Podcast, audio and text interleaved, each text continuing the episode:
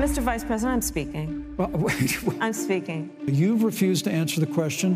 What will be the course of our country for the next four years? When the debate is over, we come together as Americans.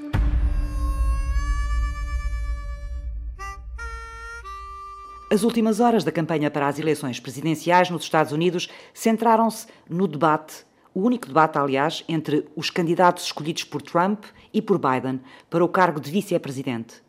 Mike Pence, republicano e atual vice-presidente, e a senadora democrata Kamala Harris entraram em cena durante hora e meia na Universidade do Utah.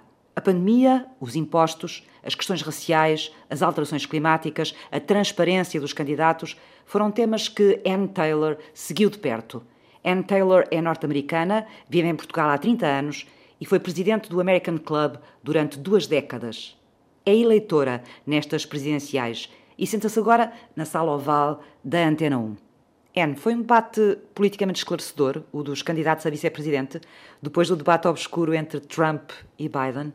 Não tinha expectativas porque acho que nunca na minha vida tinha visto um debate vice-presidencial.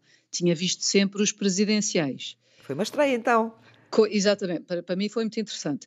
E qualquer um destes candidatos tem uma idade avançada. Daí eu achei que era importante ver como é que estes dois se portavam, porque a realidade é que qualquer um deles poderia vir a ser presidente dos Estados Unidos.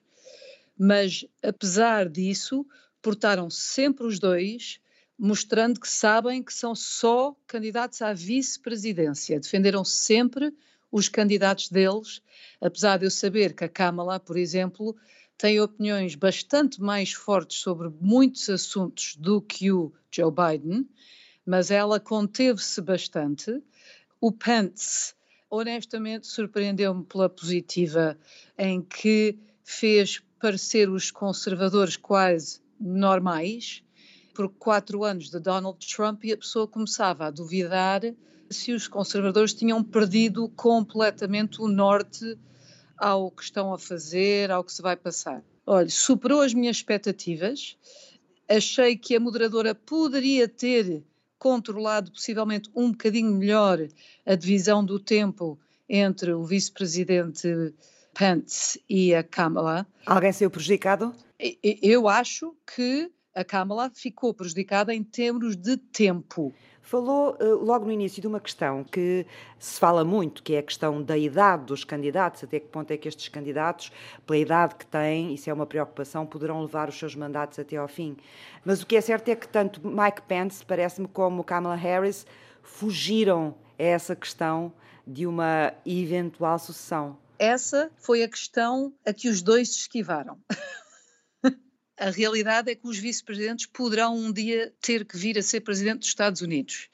E a idade dos candidatos, apesar de eles são muito bem cuidados, como se vê agora, o Donald Trump apanhou Covid, deram-lhe todos os melhores e extraordinários tratamentos que mais ninguém tem acesso.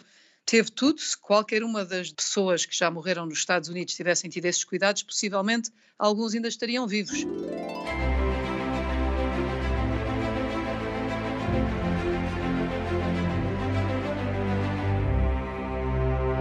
Estas eleições decidem-se sobretudo entre os indecisos nos swing states. O que é que estes eleitores indecisos querem ouvir ou querem saber num debate destes para formar opinião? Honestamente, parte do meu problema é que quase toda a minha família vive nos Estados Unidos, tenho poucos parentes republicanos, eh, a maior parte são democratas e vivem em cidades.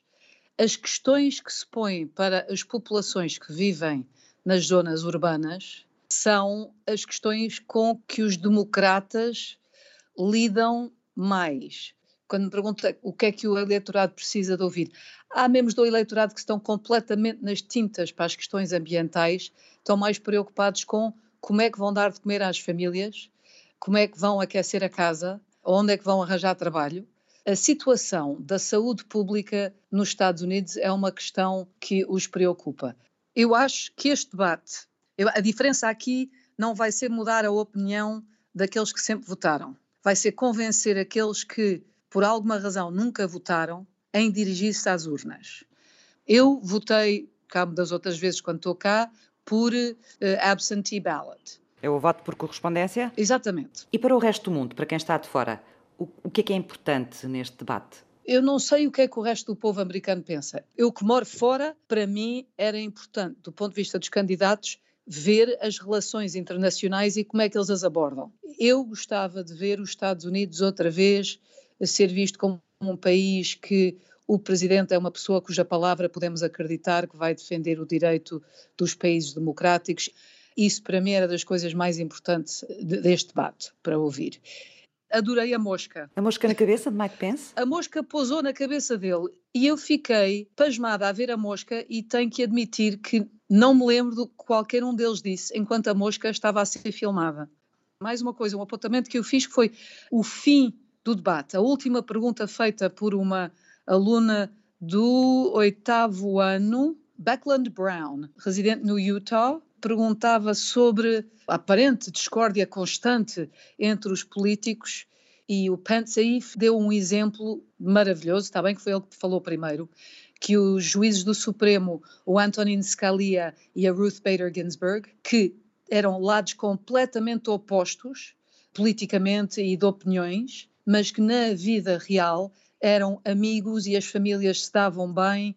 O que se vê na política e nos debates não é necessariamente como as pessoas vivem o dia a dia, e os dois candidatos transmitiram uma ideia de, de esperança para um futuro com menos discórdia nos Estados Unidos. Foi o debate dos candidatos a vice-presidente suficiente para convencer os indecisos nestas eleições? Sobre a arte de esgrimir argumentos políticos, Truman costumava dizer: Se não conseguirem convencê-los, confundam-nos. Harry Truman, 33º presidente dos Estados Unidos da América.